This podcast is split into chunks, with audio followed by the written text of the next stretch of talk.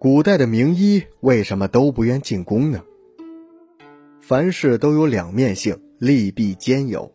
当一件事情的弊大于利时，世人就会选择将其舍弃。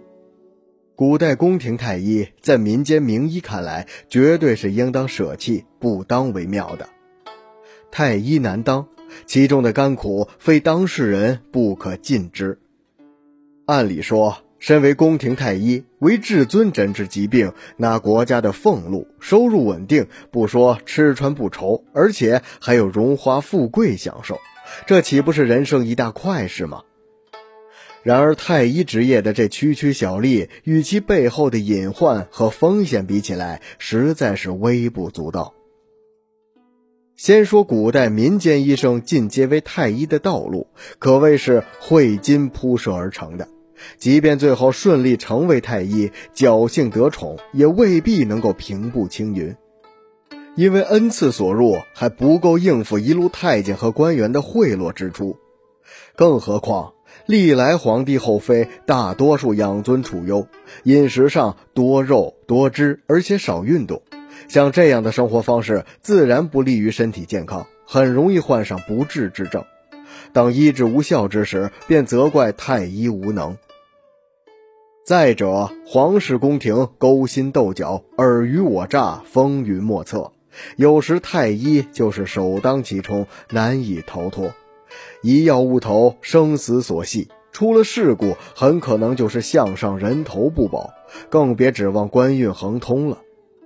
当然，也有那些寥寥数人因为一定的机遇而深得宠幸的太医，可其处境也非尽如人意。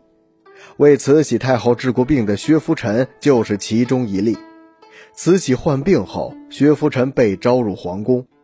经过一段时间的精心治疗之后，慈禧的病痊愈了，而且他还亲自撰写了“职业休明”四字牌匾，赏赐给薛福臣。医功告成，薛福臣本以为可以荣归故里，但慈禧却不准他即日出京。日后还需要他请太平脉。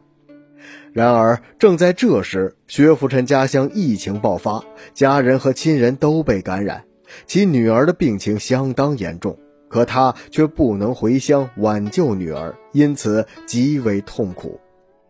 对此，薛福臣曾悲叹：“父兄以回天妙手，而眷属皆不免于病。”所谓木匠缺床，足不能自理者，非也。